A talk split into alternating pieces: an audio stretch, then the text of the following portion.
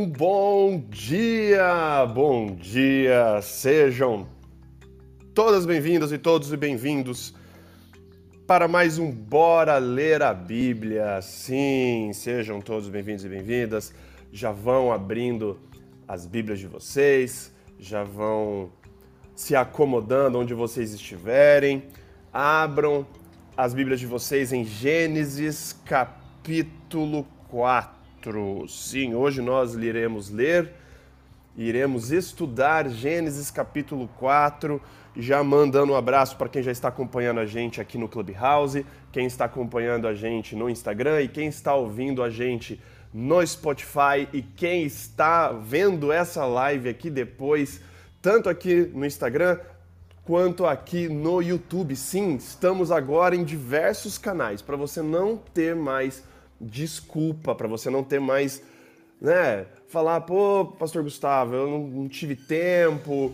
Então agora você tem como acompanhar aqui no Clubhouse, você tem como acompanhar no Instagram, você tem como acompanhar no YouTube e você tem como acompanhar em forma de podcast no Spotify.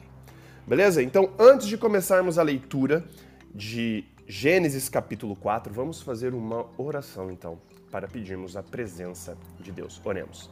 Pai amado querido, nós lhe agradecemos muito, Pai, pelo que o Senhor és, agradecemos porque o Senhor é soberano, o Senhor é Senhor, o Senhor é Criador, o Senhor é libertador, o Senhor é mantenedor, Pai. A Ti todo louvor, toda honra e toda glória. Agradecemos porque o Senhor é misericordioso conosco, que o Senhor nos abençoa de tantas formas, de inúmeras maneiras que nós não podemos nem contar, Pai. Agradecemos pelo conforto do nosso lar, agradecemos pela noite de descanso, agradecemos pela saúde, pela paz, enquanto diversas pessoas ao redor do mundo não têm esse privilégio, Pai. E agradecemos pelo grande privilégio de agora termos, Pai, a oportunidade de abrirmos e estudarmos a Tua palavra juntos. Sabemos que diversas pessoas também ao redor do mundo não têm esse privilégio, Pai. Agradecemos porque o Senhor nos motiva diariamente a estudarmos a Tua palavra, nos reunirmos aqui e lermos e aprendermos um pouco mais, Pai. E hoje nós vamos abrir aqui em Gênesis capítulo 4. Que o Senhor se faça presente conosco, Pai, através do Espírito Santo, nos dando o entendimento, nos dando a sabedoria, Pai, para que a gente possa compreender o que está escrito aqui. Seja com todos que estão acompanhando ao vivo, Pai, e seja também com os que estão acompanhando isso posteriormente. Tudo isso nós pedimos e agradecemos por amor de seu santo e maravilhoso nome, Pai. Amém. Muito bem, gente. Espero que vocês já tenham pegado suas Bíblias, espero que vocês já tenham aberto suas Bíblias. Peguem suas Bíblias então e vão em Gênesis capítulo 4. Peguem seu lápis, pegue canetinha, pegue seus, né? Olha só, tudo para vocês deixarem aí grifados. Ontem, Gênesis 3 foi muito interessante nós vimos diversas coisas em Gênesis 3. Gênesis 3 é um texto tão rico, é um texto com tantos detalhes, é um texto que, cara, daria pra gente ficar estudando Gênesis 3 aqui. Na verdade, daria pra ficar estudando Gênesis 1, 2 e 3 para sempre. Para sempre, para sempre, que é inesgotável. É, nós teremos, teríamos detalhes e teríamos detalhes para sempre. Ontem, então, nós vimos principalmente a queda do homem nós vimos que a queda do homem se deu como? Se deu quando o homem decidiu tomar para si as prerrogativas divinas. A mulher agora, ela que decide o que é bom para ela. Ela vê a árvore da ciência do bem e do mal e ela decide que é bom. E a gente vê isso em contrapartida com Deus na criação, Deus vendo que era bom. E Deus tinha falado para eles não comerem da árvore da, da ciência do bem e do mal. E agora a mulher acha que ao ver dela, a consciência dela, a, a sabedoria dela foi o suficiente para ela dizer assim: bom, isso aqui tá bom. Então o ser humano toma as prerrogativas divinas para si, come o fruto, o pecado entra no mundo. E aí Deus dá algumas maldições, como nós vimos ontem. Nós vimos que as punições que Deus dá, tanto para o homem quanto para a mulher, tem a ver com a missão dada para ambos antes do pecado de cuidar da terra e de cuidar do próximo. E agora essa relação vai ser mais conflituosa. A missão continua, mas agora ela vai ser mais difícil. E vimos também a promessa, a grande promessa de Gênesis 3,15, que é a promessa do descendente que esmagaria a cabeça da serpente. O proto-evangelho aqui, Gênesis 3, verso 15. Agora, o cenário é esse: o cenário é o ser humano expulso do jardim, um anjo querubim guardando a entrada do jardim, o ser humano ali nas portas do jardim, fazendo seus afazeres. E agora nós vamos começar Gênesis capítulo 4, então. Vamos começar a ler Gênesis capítulo 4, verso 1, na minha Bíblia, que está na nova versão internacional. Começa assim. Adão teve relações com Eva, sua mulher, e ela engravidou e deu à luz a Caim. Olha que interessante, já, só de você começar, a gente já começa a ter um, um negócio, se você for parar para analisar o texto. Deus tinha acabado de falar para Adão e para Eva, no capítulo anterior, que eles iriam morrer. Que, enfim, que não importa, eles iam morrer, eles iam voltar para o pó da terra. Mas mesmo assim, e mesmo com Deus falando para a mulher que ela ia sofrer muito mais, ele ia multiplicar o sofrimento dela agora quando tivesse tiver dar a luz. E, ele, e ela, mesmo assim, aparece aqui no capítulo 4 já, ela tendo relações e engravidando, mesmo sabendo de tudo que ia acontecer. Mas olha que interessante. Adão teve relações com Eva, sua mulher, ela engravidou e deu luz a Caim, e disse ela: Com auxílio do Senhor tive um filho homem. E voltou a dar a luz, desta vez, a Abel, irmão dele. Olha, olha, olha que, que interessante. Olha a descrição de Caim com relação à descrição de Abel. É dito muito de Caim e, e dito nada de Abel. Quando Eva dá luz a Caim, ela fala: Com auxílio do Senhor tive um filho homem. Aí depois, voltou a dar a luz dessa vez a Abel, irmão dele. Acabou. Muito louco que quando Eva dá a luz a Caim e ela fala: Ai, graças a Deus, eu tive um, um filho homem. O que, que ela estava pensando? Ela estava pensando na promessa de Gênesis 3,15, que o descendente dela esmagaria a cabeça da serpente. Ela fala assim: Meu, pronto, dê a luz, Caim, esse é meu filho, esse é o que vai, é o descendente que vai esmagar a cabeça da serpente. E aí eu tive Abel, ah, Abel, que era irmão de Caim. Notem, lembre-se também das repetições. Lembra que eu disse no estudo, lá no, no, Gênesis 1, notar e entender as repetições de palavras. E aqui a gente vai ter um ritmo muito interessante. Nós vamos começar a ter uma construção que vai fazer assim: Caim, Abel, Abel, Caim, Caim, Abel, Abel, Caim. Vai dar um ritmo. E olha só. Abel tornou-se pastor de ovelhas, verso 2, e Caim, agricultor. Passado algum tempo, Caim trouxe do fruto da terra uma oferta ao Senhor. Abel, por sua vez, trouxe as partes gordas das primeiras crias do seu rebanho. O Senhor aceitou com agrado Abel e a sua oferta, mas não aceitou Caim e a sua oferta. Vemos aqui então agora um momento litúrgico, um momento de adoração e nós vemos o que cada um escolheu para trazer para ofertar a Deus. Aqui nesse momento do texto, não é explicado para gente, não é nada explicado para gente, o que era que tinha que trazer uma ovelhinha ou que tinha que trazer alguma coisa. No texto bíblico, não é dito para gente. O que é dito e o que é entendido nas entrelinhas do texto é o que pode importar para gente agora, nesse momento. A gente vê que Caim trouxe do fruto da terra uma oferta ao Senhor. Por sua vez, Abel lhe traz as partes gordas, as melhores partes e ainda das primeiras crias, dos primogênitos. Você nota aqui um cuidado de Abel com sua oferta e você vê um whatever de Caim. Caim que só traz uma oferta ao Senhor do fruto da terra.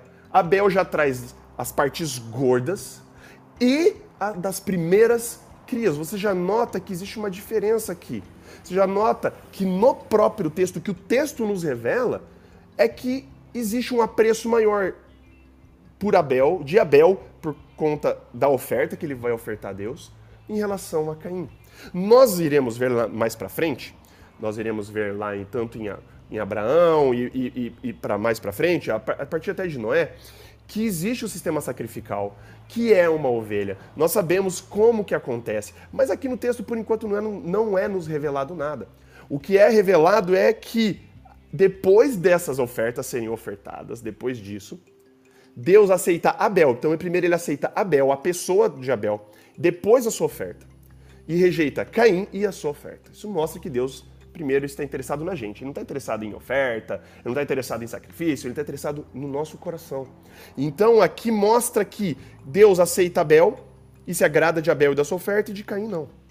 E aí Caim se enfurece e seu rosto se transtorna aqui no, no verso 5.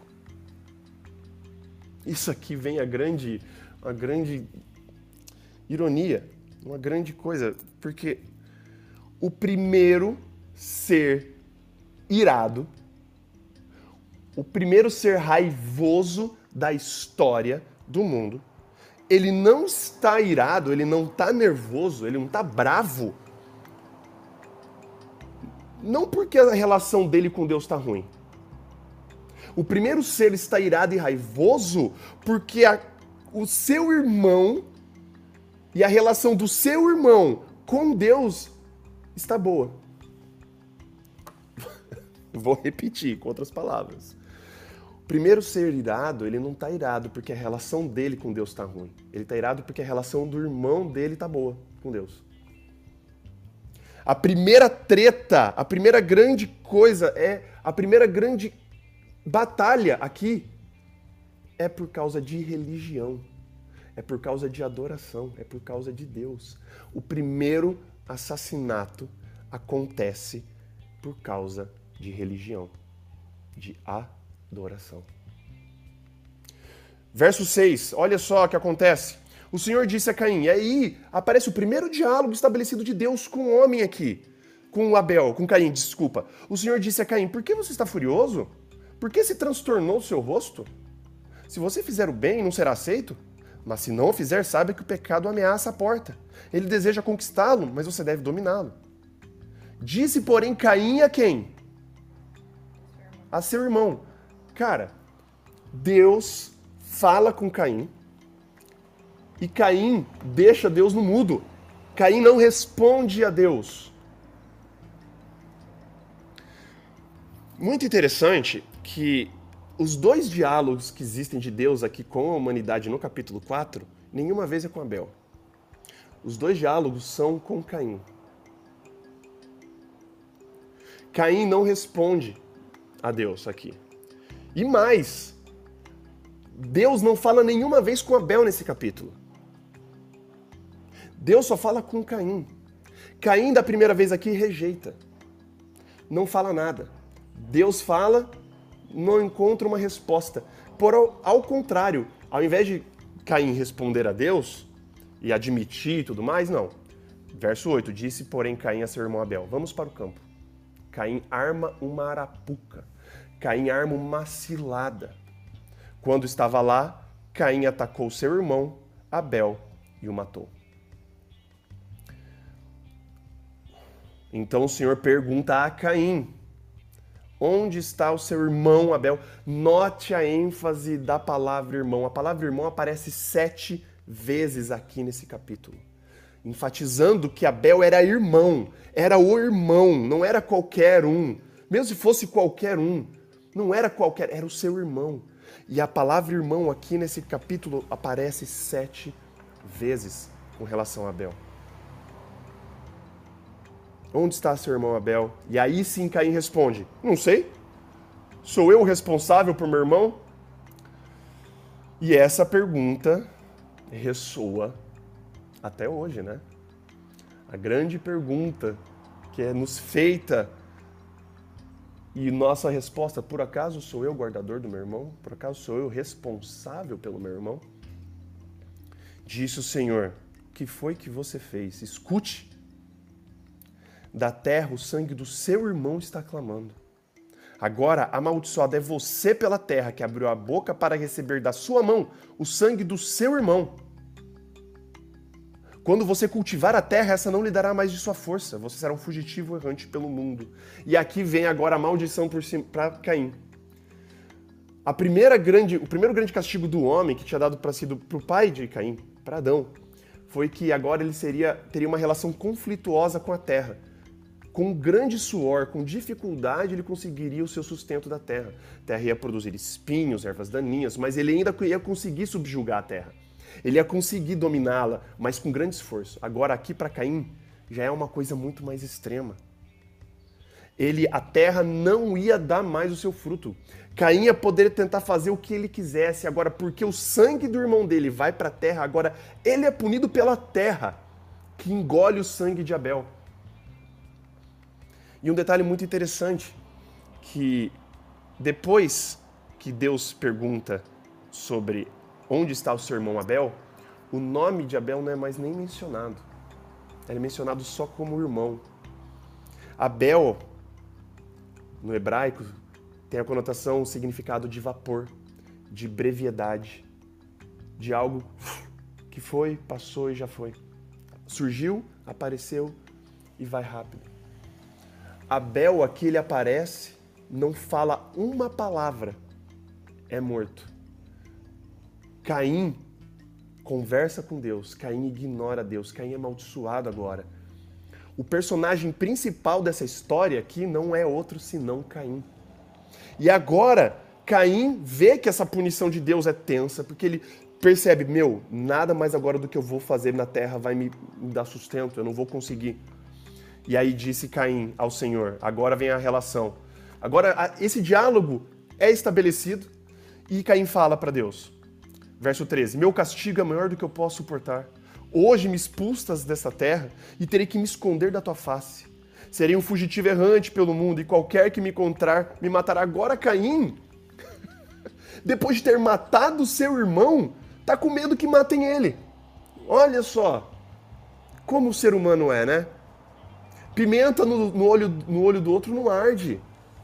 Caim acaba de assassinar o seu irmão por conta de religião. Caim acaba de fazer uma atrocidade. Agora ele está com medo que a atrocidade que ele acaba de cometer seja cometida com ele. Ah, Deus, por favor. Acabei de matar meu irmão e por causa disso eu tenho medo agora que o Senhor falou, os outros vão me matar. O ser humano é um bicho egoísta e invejoso desde o dia zero.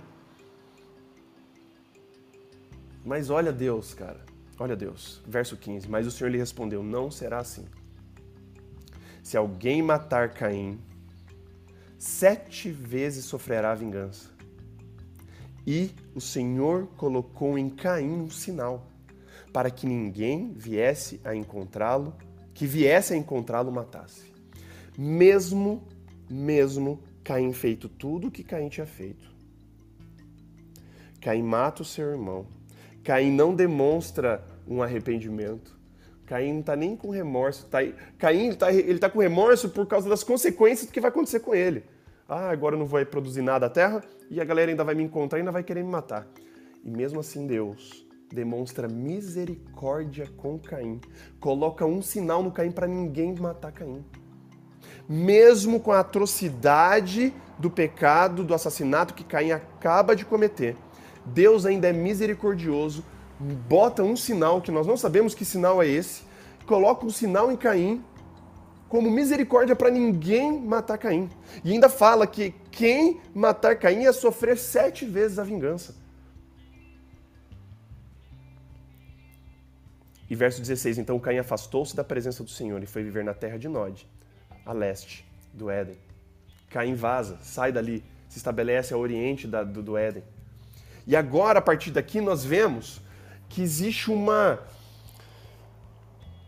Um, uma descendência de Caim tensa agora. E isso está começando a construir agora uma, uma outra, introduzindo uma outra narrativa que vamos ver a partir do capítulo 5, a partir de amanhã. Verso 17: Caim teve relações com a sua mulher, e ela engravidou e deu luz a Enoque. Aqui, obviamente, nós vamos descobrir depois que do nada aparece uma mulher para Caim.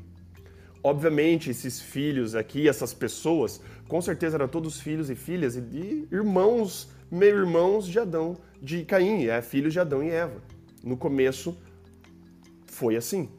Irmãos com irmãs. O, grande, a, a grande ordem de ser, ser fértil, multiplicar, encher a terra, subjugar e dominar ainda continua, que está lá em Gênesis 1, verso 28.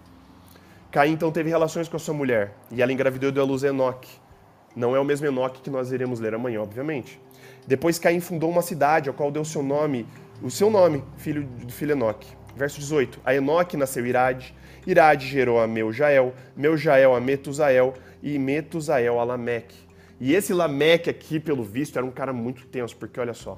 Lameque toma duas mulheres, verso 19. Lameque tomou duas mulheres. Uma chamava-se Ada e a outra Zilá.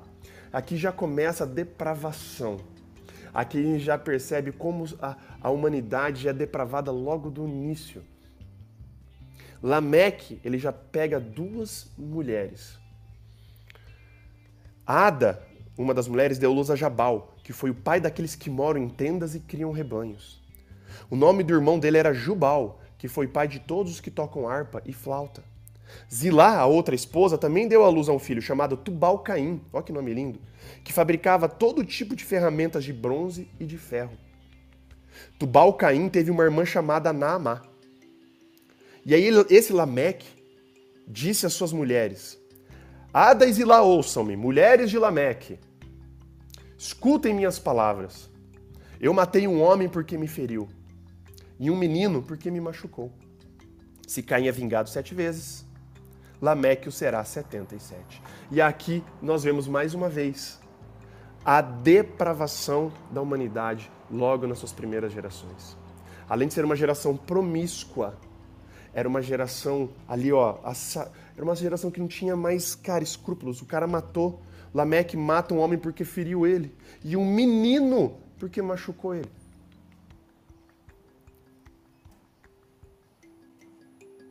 Em contrapartida, verso 25 mostra que Adão e Eva ainda continuam procriando, continuam tendo relações, continuam atendendo a ordem de sejam férteis, multipliquem-se, cresçam, de Gênesis 1, verso 28. Verso 25 aqui de Gênesis 4. Novamente Adão teve relações com a sua mulher.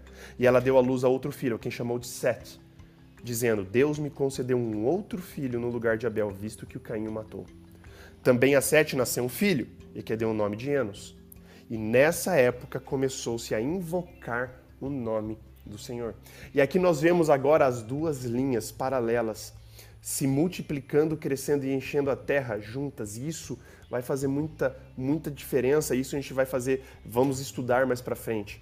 De um lado, a linhagem de Caim, promíscua, assassina, adúltera, nem aí, sem escrúpulos nenhum. O cara matou um menino porque machucou ele. Do outro lado, a linhagem ali de Adão e Eva vindo de Sete, do outro filho. E ele fala que ele já teve um outro filho que chama Enos. E mostra que ali começou outra linhagem. E essa linhagem de Sete e Enos começa a invocar o nome do Senhor. Obviamente que Deus era adorado antes, mas esse invocar aqui no hebraico dá uma, uma conotação de uma invocação pública para todo mundo ver. Então já estabelece uma tensão aqui entre os filhos de Sete, Enos e a sua descendência que estão adorando a Deus de forma pública, que estão ali, e a descendência de Caim que se vangloria porque é assassino, se vangloria porque são adúlteros, se vangloria porque eles estão subjugando a terra, estão fazendo armas, ferramentas de bronze e de ferro e tudo mais. E esse já é um prenúncio, ele já está apontando porque nós iremos estudar aqui para frente, no capítulo 5, 6, 7. Mas isso é um papo para amanhã. Vamos orar? Pai amado e querido que estás nos céus, nós somos muito gratos, Pai, mais uma vez pela oportunidade que nós temos de estudar a tua palavra, Pai. Hoje nós estudamos aqui o capítulo 4 de Gênesis e vimos a, a situação da humanidade desde a primeira geração, Pai. E nós vimos que a primeira grande treta, o primeiro grande rolo, primeiro ser raivoso, o primeiro assassinato, aparece num contexto de adoração, aparece num contexto de religião, Pai. O ser humano fica irritado com o seu próximo, com o seu irmão, por causa da relação do seu próximo com Deus. O ser humano fica bravo não porque a sua própria relação com Deus está zoada, está ruim, mas ele fica bravo porque a relação do próximo com Deus está boa. Isso tem que falar pra gente hoje, Pai. Isso acontece desde aquela época. A inveja com a adoração do próximo. Em vez de olhar para si, em vez de olharmos para nós mesmos e tentar corrigir a nossa relação e o nosso relacionamento com Deus, a gente fica bravo com o relacionamento do outro e quer apontar e falar do relacionamento do outro com Deus, Pai. E ironicamente no texto, Pai, nós vimos que o Senhor vem falar com Caim e não fala com Abel. O Senhor mais uma vez buscando o ser humano, o ser humano com coração duro, o ser humano com coração obstinado, o ser humano com coração contra ti, o Senhor indo atrás. O Senhor vai atrás de Caim, chama a razão, apela à razão de Caim. E Caim te rejeita, Pai. E ainda assim, Caim te rejeitando, Pai. O Senhor ainda é misericordioso com ele, colocando um sinal nele, para que ninguém matasse ele, Pai. Isso mostra pra gente também, Pai, que desde o início, a gente vê aqui nas gerações de Caim, Pai, que o mundo é injusto. Isso mostra que a justiça humana é falha. Que esse mundo aqui, Pai, os bons nem sempre vão se dar bem. Abel aqui, coitado. Abel fez tudo certinho. Abel te adorou da forma certa. O Senhor aceitou Abel. O Senhor aceitou a sua oferta, porém Abel aqui acaba assassinado. Isso mostra pra gente que o mundo que a gente tá, desde o começo, Pai, é um mundo injusto, Pai. Em que o bom nem sempre vai prosperar, pelo contrário, a gente vê a prosperidade aqui dos maus, a gente vê a prosperidade, a prosperidade da descendência de Caim. Nós, nós, vemos Lameque tomando duas mulheres, Lameque assassinando. Nós vemos as pessoas aqui cuidando da terra, de rebanhos. Nós vemos as pessoas aqui criando instrumentos de ferro e de bronze. Nós vemos aqui Caim construindo uma cidade. Nós vemos aqui o mal prosperando enquanto o sangue do inocente está na terra, clamando por justiça, Pai. O sangue dos inocentes, Pai, o sangue dos que te adoram, clamam desde o do primeiro, do primeiro grande assassinato, Pai. Mas nós vemos também, Pai, que apesar do mundo ser injusto desde o dia zero ali, desde quando o, o, o pecado entra no mundo, nós vemos que existe um grupo de pessoas que mesmo em face de todas essas injustiças, ainda assim começa a invocar o seu nome, Pai. invocar assim de forma pública, em contrapartida com o outro lado, Pai. Que a gente possa entender isso, Pai. Que a gente possa hoje assumir o lado certo, não importando as consequências, Pai. Nós sabemos que o mundo é injusto para quem te segue, Pai. E será assim até o Senhor retornar. Que o Senhor nos faça entender isso. Enquanto várias pessoas e vários lugares dizem que estar do seu lado é, é prosperar, é uma garantia de uma vida boa, de uma vida próspera, Pai, nós vemos que desde o dia zero não é isso. Que nós possamos entender isso. Que o Senhor nos invita ao Santo Espírito, Pai, para nos fazer compreender durante essa semana, o dia de hoje, Pai, essa dura realidade, Pai. Mas assim como a Eva tinha esperanças, Pai, desde o primeiro filho, do descendente, hoje nós sabemos que o Senhor veio, se fez como um de nós, esmagou a cabeça da serpente, para dentro em breve o Senhor retornar e nos levar para os céus para estar contigo, Pai. Quero pedir que o Senhor seja com todos os que estão acompanhando aqui o Bora Ler a Bíblia. Seja os que estão acompanhando aqui no Clubhouse, seja os que estão acompanhando aqui no Instagram, os que estão acompanhando no YouTube, os que estão ouvindo o podcast depois no Spotify, Pai. Seja com todos e com todas as famílias aqui representadas, Pai. Seja com, também com todos os que estão em situação de vulnerabilidade. A pergunta de Caim para Deus, por acaso sou eu responsável pelo meu irmão? Essa pergunta não encontra nem resposta, Deus nem se dá o trabalho de responder, porque sim, nós somos responsáveis pelo nosso irmão. Lembrando que a grande, a, a grande, o grande propósito foi dado lá no Jardim do Éden: cuidar da terra e cuidar do próximo, Pai. Seja com os menores, Pai, desse reino, seja com os que estão em situação de vulnerabilidade, os que estão morando nas ruas, seja com os que estão passando fome, seja os que estão passando por tragédias naturais, como estamos vendo aqui no Brasil, como estão, estamos vendo ao redor do mundo, Pai seja com esses menores, Pai, e nos mostre pessoas assim, para que nós possamos auxiliá-los, Pai, e ser bênção na vida delas. Perdoe os nossos pecados e faltas, Pai. Tudo isso nós te pedimos e agradecemos, por amor de seu santo e maravilhoso nome, Pai. Amém. Muito bem, gente. Queria agradecer mais uma vez a presença de todos vocês. E se é a primeira vez que você está acompanhando aqui com a gente, saiba que nós fazemos o Bora Ler a Bíblia todos os dias, de segunda a sexta, das sete e meia às oito da manhã, sábados, domingos e feriados, das 8h30 às 9 da manhã, todos os dias ao vivo pelo Clubhouse e pelo Instagram, lendo um capítulo da Bíblia por vez. Caso vocês tenham alguma dúvida, caso vocês tenham algum comentário, pode vir falar comigo. Se tiver meu contato no, no, WhatsApp, você pode vir falar comigo no WhatsApp. Se você tiver aqui, vem no Instagram, me adiciona no Instagram, manda mensagem para mim aqui no direct. Vamos conversar. Traga suas dúvidas. Se eu não tiver resposta imediata, eu prometo que eu vou atrás. Mas não deixe de, de perguntar, não deixe de comentar se você tiver algum comentário. E se você puder, indique isso para as outras pessoas. Indique aqui o, o meu contato aqui no, no, Instagram, que nós estamos fazendo isso aqui todos os dias. Indique o meu contato aqui no Clubhouse, que estamos fazendo aqui todos os dias. Assine o nosso podcast lá no Spotify e se inscreva-se no nosso canal lá no YouTube. Eu sempre deixo aqui o, os endereços nos meus stories no Instagram. Beleza, gente? Então, ficamos por aqui.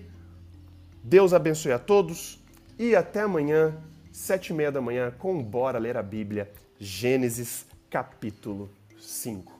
Valeu, gente. Um beijo, um abraço. Valeus e falou!